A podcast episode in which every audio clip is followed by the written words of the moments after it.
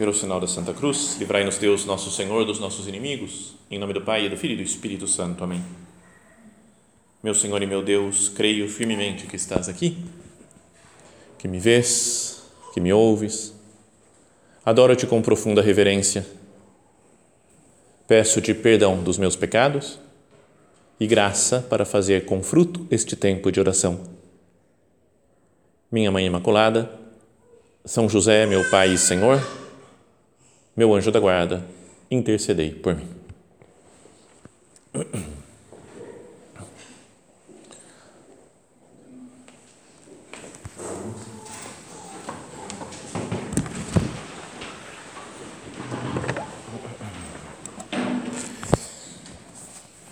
Vamos meditar agora em outra cena do Evangelho, que está no capítulo 14 do Evangelho de São Mateus. E fala primeiro, nesse, no início desse capítulo 14, fala que Jesus multiplicou os pães, né, aquela grande cena né, da multipli, primeira multiplicação dos pães e dos peixes né, para aquela multidão enorme. E fala que logo em seguida, Jesus mandou que os discípulos entrassem no barco e fossem adiante dele para o outro lado do mar, enquanto ele despediria as multidões. Deixou as pessoas no barco, falou: Eu vou despedir o pessoal que está por aqui e vocês, depois, eu, depois eu acompanho vocês, sem explicar muito bem como é que ele ia fazer para alcançar os discípulos do outro lado do mar da Galileia. Depois de despedir as multidões, subiu a montanha a sós para orar. De novo, né, como meditávamos antes, um, um subir a montanha como lugar de oração.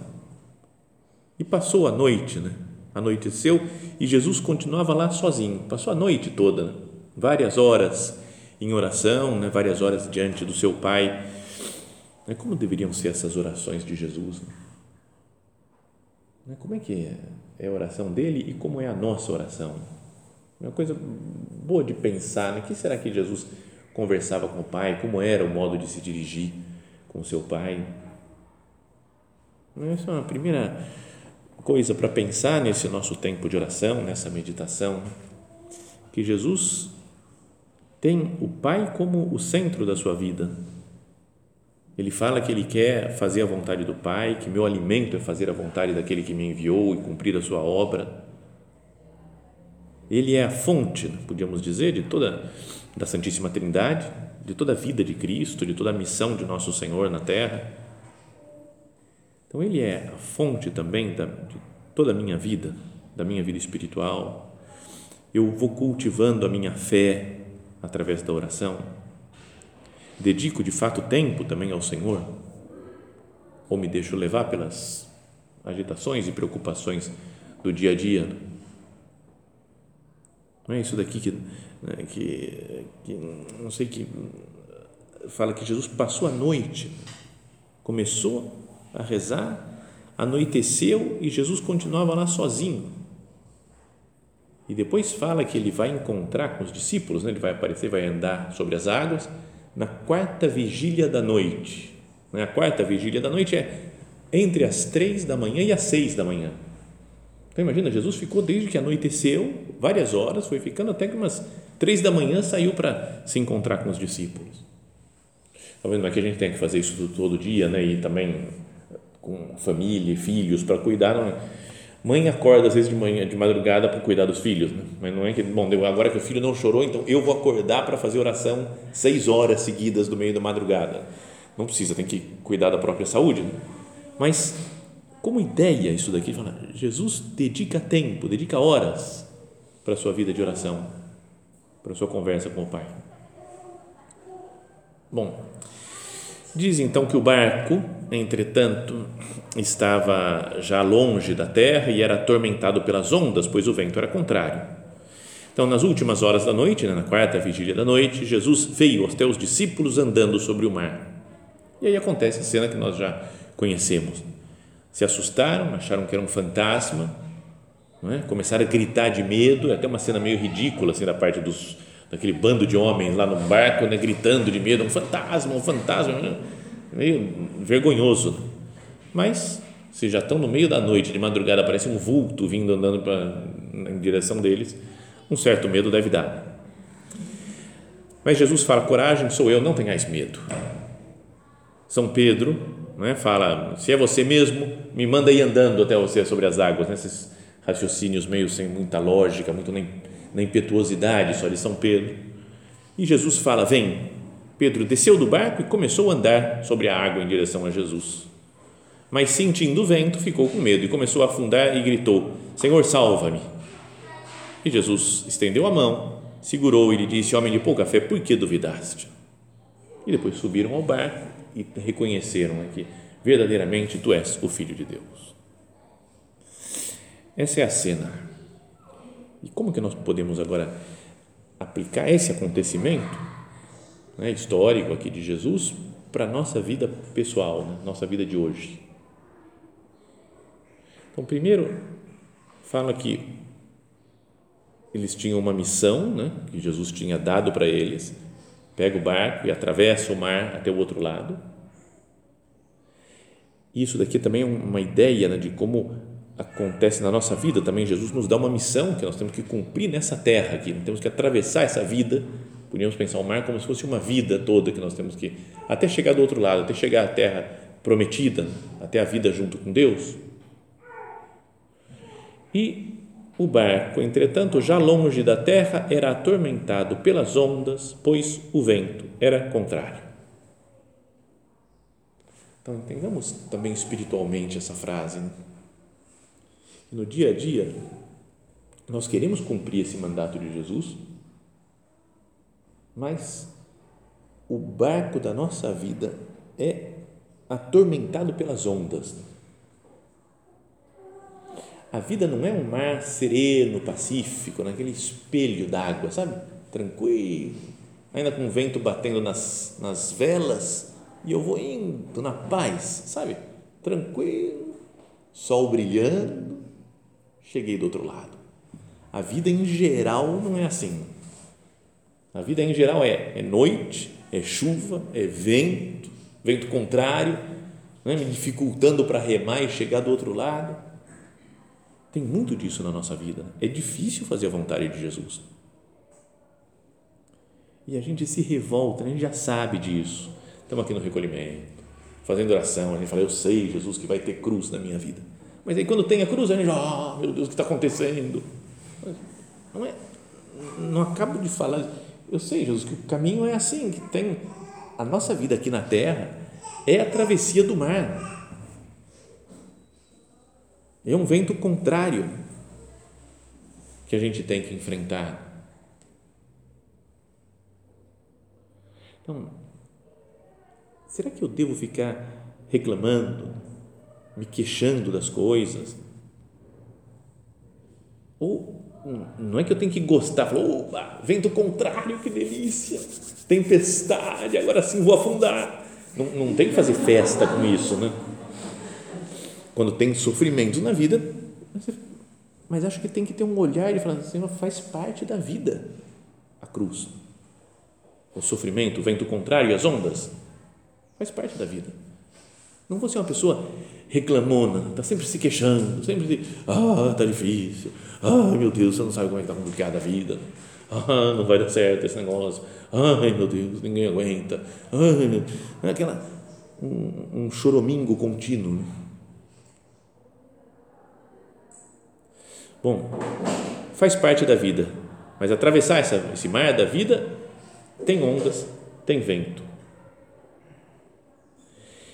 Então fala que nas últimas horas da noite, já depois de muito trabalho, muito cansaço, Jesus veio até os discípulos andando sobre o mar.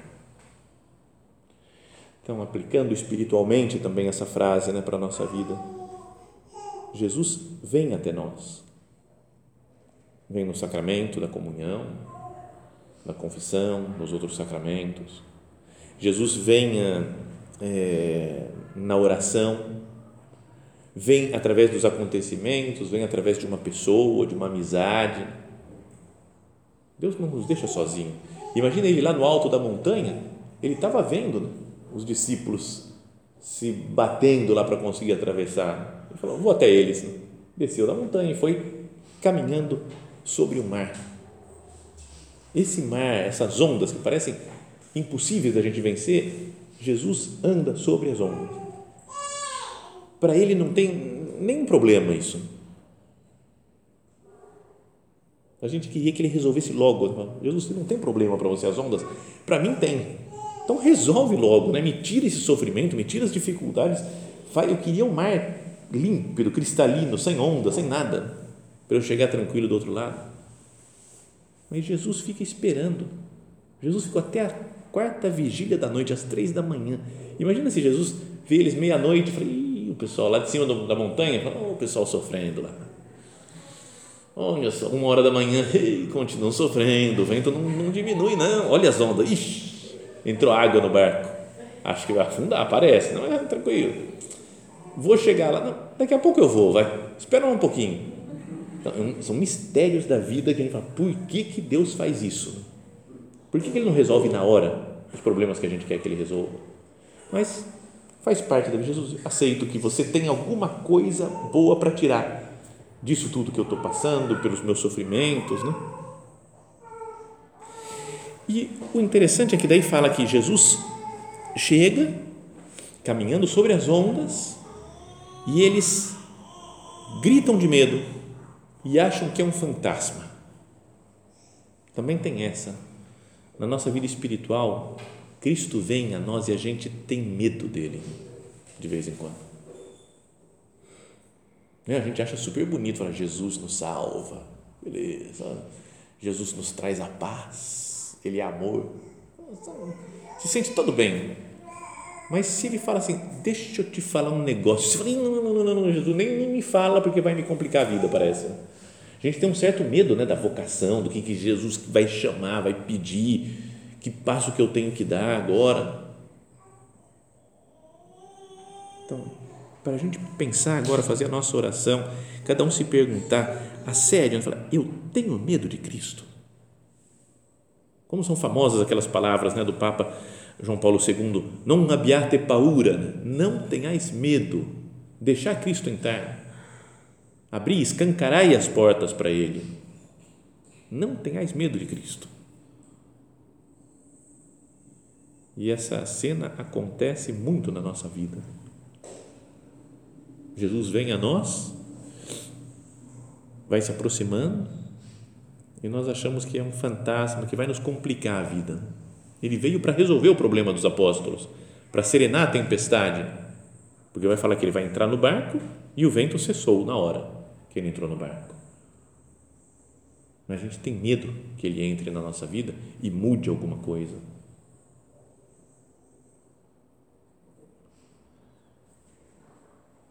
Então vem a frase de Jesus. Jesus logo lhes falou: Coragem, sou eu, não tenhais medo. Coragem, sou eu, não tenhais medo. Acho que só essa frase, se a gente ficasse repetindo ela, já daria para muitas horas e horas de oração.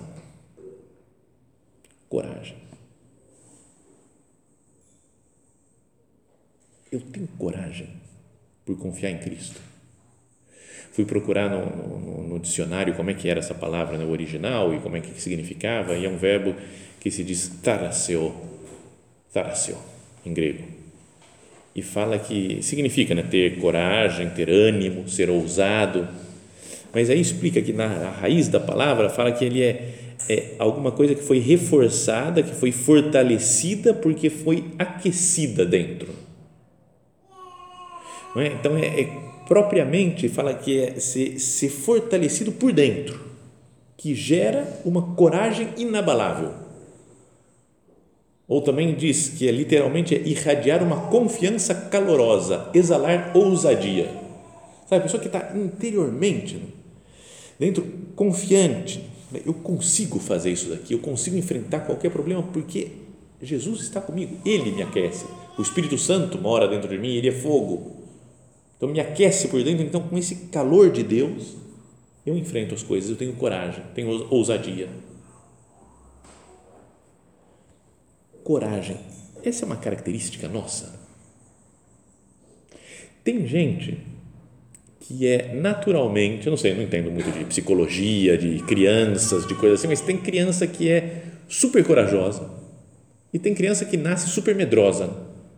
Tem medo de tudo, vê uma formiga, fica com medo, vê um bicho, vê uma pessoa, fica com vergonha, fica encolhida. E outros não tem medo de nada que você tem que ir segurando para a pessoa não se matar, né, a criancinha, porque ela vai, enfrenta, vai, entra na jaula do leão, e não quer nem saber, né, tá? Então, tem algo de natural, de coragem, assim, né? e outras pessoas que morrem de medo de todas as coisas. Mas, espiritualmente, eu tenho que pensar, quem mora comigo é Deus, quem vive dentro da minha alma, o Pai, o Filho e o Espírito Santo. Então, mesmo que eu não seja naturalmente uma pessoa corajosa, sendo consciente da presença de Deus na minha alma, eu tenho que superar o medo de tudo, de todos, não, tenho medo de nada nem de ninguém. Coragem.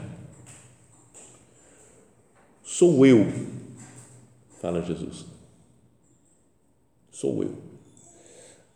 O texto literal no original é eu sou, que é o modo como Deus se revela para Moisés no Antigo Testamento. Né? Lembra na sarça ardente, lá que ele fala, vai libertar o meu povo de Israel, o povo de Israel do Egito? E ele fala, qual que é o seu nome? E Deus fala, eu sou o que sou. Vai e diz aos filhos de Israel: Eu sou, me enviou a vós. Então é o nome de Deus isso daqui, eu sou. E o que Jesus fala é: Eu sou. Está mostrando a sua divindade, divindade de alguém que caminha sobre o mar, dominar sobre o mar, as ondas do oceano. Isso é uma manifestação divina. Eu sou significa no verbo no presente, que ele é continuamente, é em todos os momentos. Não é eu fui. Né? Eu te eu fui. Antigamente eu tinha poder, antigamente eu te ajudava, agora se vira. Não é eu serei no futuro, agora você aguenta sozinho. Lá no futuro, eu sou. O tempo todo Deus está conosco o tempo todo. Ele é o Emanuel, Deus conosco. Não é que fala quando fala que vai nascer Jesus, o anjo lá fala para São José isso daí, né, que ele vai, eis que uma virgem será, né, conceberá e dará à luz um filho, que será chamado Emanuel, que quer dizer Deus conosco. Comecinho do Evangelho de São Mateus isso. Deus conosco. No último versículo do Evangelho de São Mateus, Jesus subindo aos céus fala: Eis que eu estarei convosco todos os dias, até a consumação dos séculos. Lá no comecinho fala: É o Deus conosco. Aí Jesus fala: Eu estou convosco. E aqui no meio do Evangelho fala: Eu sou. Sério, só essa consideração, né? Se a gente tivesse isso sempre presente, meu Deus, me ajuda a ter presente isso que você é, meu Deus, que você está acima de todas as coisas, que você vive comigo o tempo todo, 24 horas por dia. Me faz entender isso, Jesus. Porque tantas vezes eu esqueço, eu acho que eu estou sozinho, que ninguém lembra de mim. Que não... Esqueço disso aqui, que Jesus é o Emmanuel, Deus conosco. Que eu estarei contigo todos os dias até a consumação dos séculos. Eu sou. Por isso ele fala coragem no meio eu sou, sou eu. E depois não ter mais qualquer coisa que venha para nós, qualquer dificuldade, qual, mas qualquer uma, sério, todos os tipos que a gente pensa de tristezas aqui nessa terra, de morte nossa, de morte de pessoas queridas, de doenças, de problemas econômicos, de desavenças, de perseguições, de ataques, de pecados, de, tudo coragem, sou eu, não tenhais medo. Senhor, então não tenha medo, porque eu sei que você é a minha âncora, que não vai me fazer afundar. Depois disso, depois que ele fala, revela quem ele é, São Pedro, ainda não confiando, como a gente também, que meio estilo São Pedro, não confia, não é? eu sei que eu falo isso daqui agora no recolhimento. Não vamos ter medo de nada, nem de ninguém. coragem, não temais. Mas eu mesmo vou ficar com medo das coisas. Vocês, certeza que vão ficar com medo das coisas. A gente parece que precisa o tempo todo ficar relembrando isso. Né? Jesus fala, não temais. E São Pedro fala, será que é você mesmo? Sabe? Fiquem duvidando de Cristo, como a gente duvida às vezes. Senhor, se és tu, manda-me ir ao teu encontro caminhando sobre a água. Vamos ver, vai, dá uma prova aí, quero ver. Se eu andar sobre a água, então aí sim vou acreditar. Uma espécie de São Tomé também. Se eu puser o dedo na chaga, aí eu vou acreditar. Se eu andar sobre as águas, vou acreditar. E Jesus gosta dessas coisas meio loucas. Assim. Ele não acha ruim esse negócio. É, não está confiando em mim o Tomé, ele podia falar: você tem que acreditar, não vai relar na minha chagas, não. Você tem que acreditar, tem que ter fé, não vou aparecer para você, vamos ver se você tem fé. Não, ele vai lá, quer tocar nas minhas chagas? Tomé, está aqui, ó, pode tocar. Agora a mesma coisa, se és tu, manda-me caminhando sobre as águas. Ah, não confia? É, vou deixar vocês aqui, não vou mais salvar vocês, vai continuar balançando esse barco. Jesus não é, não sei, não fica com raiva, né, não fica querendo descontar, que ele fala é: vem. Quer vir andando sobre água? Vem, tudo bem. Eu garanto, pode vir. E então fala que Pedro desceu do barco e começou a andar sobre a água em direção a Jesus. Imagina que coisa louca. Né? Se nós somos São Pedro, ele está mandando e a gente fala, cara, eu estou andando sobre o mar. Ondas, vento e tudo. Estou olhando para Jesus eu vou caminhando sobre o mar, porque está tá Cristo que me chamou. Ele falou: vem, pode vir. Estava indo em direção a Jesus, mas sentindo o vento, ficou com medo. Aí faltou a fé, né? porque ele estava olhando para Jesus. Parou de olhar para Jesus para olhar o vento, olhar as ondas, olhar o absurdo. Ele falou: cara, isso não tem lógica. O que eu estou fazendo? Quem sou eu para ficar andando no mar? viu o problema, viu as, as dificuldades, a dificuldade de caminhar sobre o mar e começou a afundar. Isso acontece também conosco, né? espiritualmente, quando a gente está olhando para Cristo, a gente vai caminhando, vai superando as dificuldades, né? vai vencendo as batalhas da vida, porque eu estou olhando para Cristo. De vez em quando eu paro de olhar, esqueço dele e começo a olhar para as, para as ondas, para o mar, para o vento, e começo a me afundar também. Se eu estou afundado agora, será que não é porque eu estou olhando muito para os problemas e pouco para Cristo?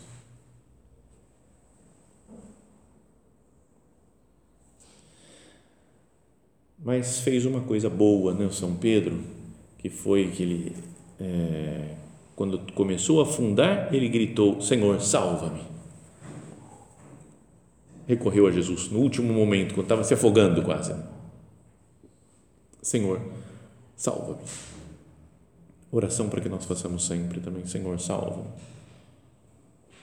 Tenho muitos problemas, muitas preocupações, eu estou só pensando nesses problemas, nessas preocupações, por isso estou me afundando nelas, Jesus. Senhor, salva-me. E Jesus estendeu a mão, segurou e lhe disse: Homem de pouca fé, por que duvidaste? Jesus estendeu a mão. Eu gosto de imaginar, não sei se foi assim, mas que, são, que Jesus chamou Pedro para andar sobre a água, chamando ele com a mão. Ele falou: Vem, como a gente faz assim, né? Vem, pode vir andando, vem aí. E aí ele vem e com, quando começa a afundar, Senhor, salva-me. Ele, com a mesma mão que ele tinha chamado, ele estica a mão, segura Pedro e fala, Pô, por que você duvidou? Sabe, ele fala, o mesmo Deus que nos chama para estar com Ele, esse mesmo ajuda. Ele, a mesma, com as mesmas graças, digamos assim, que Ele nos chamou para segui-lo, com essas graças também, com essa mão de Deus, Ele nos, nos sustenta na fé, nos sustenta diante das dificuldades. Estica a mão para nos chamar e para nos proteger. E diz: Homem de pouca fé, por que duvidaste? Por que duvidaste? Não é que a gente também tem pouca fé e duvidamos? Será que Deus vai me resolver esse problema mesmo? Será que Ele está do meu lado mesmo? Será que eu posso confiar plenamente em Deus? Esse é o grande desafio da nossa vida. Será que eu posso confiar? Uma vez vi falando que a, a palavra dúvida vem de ter dois. Ter dois, né? Não, em, uh, é, em italiano é mais fácil de perceber que fala dubio. Né? Dúvida é dubio. E é, vem do latim duo habeo. Dois eu tenho. Tenho, duas, tenho dois senhores.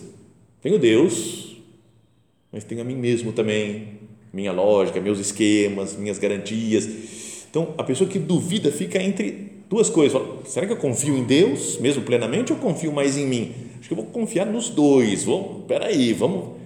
E fica naquela, não sabe onde colocar o pé, como uma pessoa num, em dois barcos, né? um pé em cada barco. Um vai, vai acabar afundando, não consegue se manter. Então, por isso fala Jesus, né? homem de pouca fé, por que duvidaste? Por que, que você deixou de confiar em mim? E ficou olhando os perigos do vento, do mar.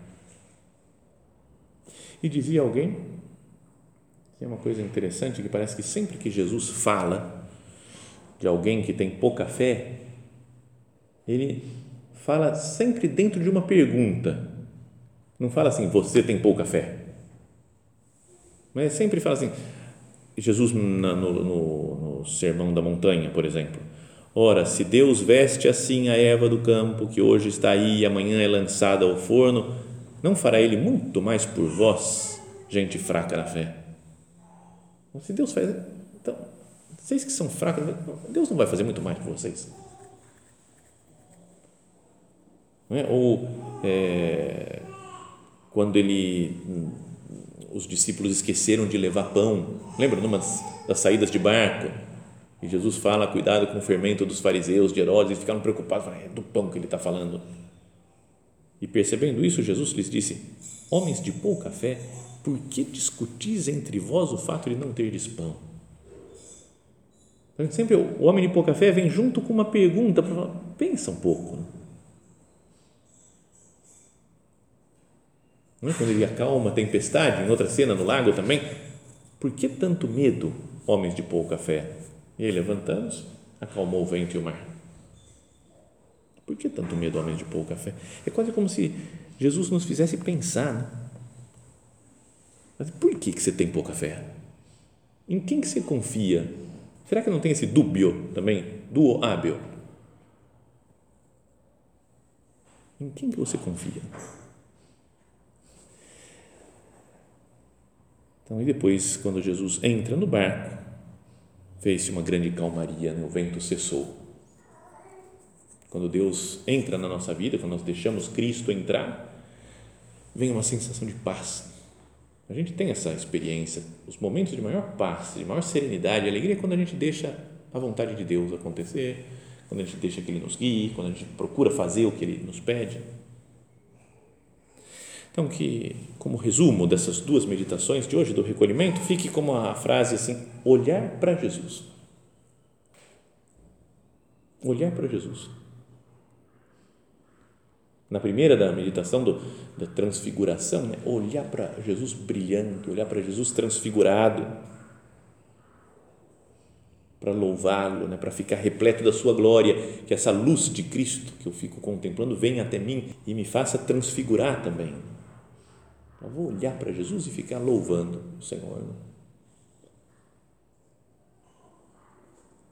E depois, o outro olhar para Jesus dessa segunda meditação é para não me afundar no mar da vida, né? no meio das ondas, da tempestade, do vento. Se o Pedro tivesse ficado olhando né, para Jesus, teria continuado caminhando sobre a água. Ele olhou para, a preocupação, né, para o vento, falou que absurdo que eu estou aqui, e começou a se afundar. Se nós olharmos para Jesus, vamos também louvá-lo, vamos ficar repletos da sua glória, vamos ter força para vencer as tempestades da nossa vida.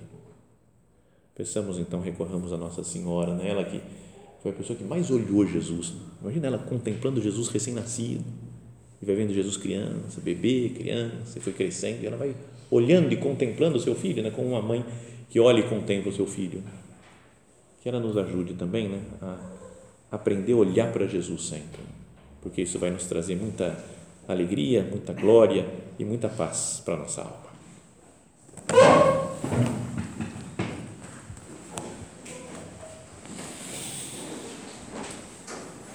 Dou-te graças, meu Deus, pelos bons propósitos, afetos e inspirações que me comunicaste nesta meditação. Peço-te ajuda para os pôr em prática.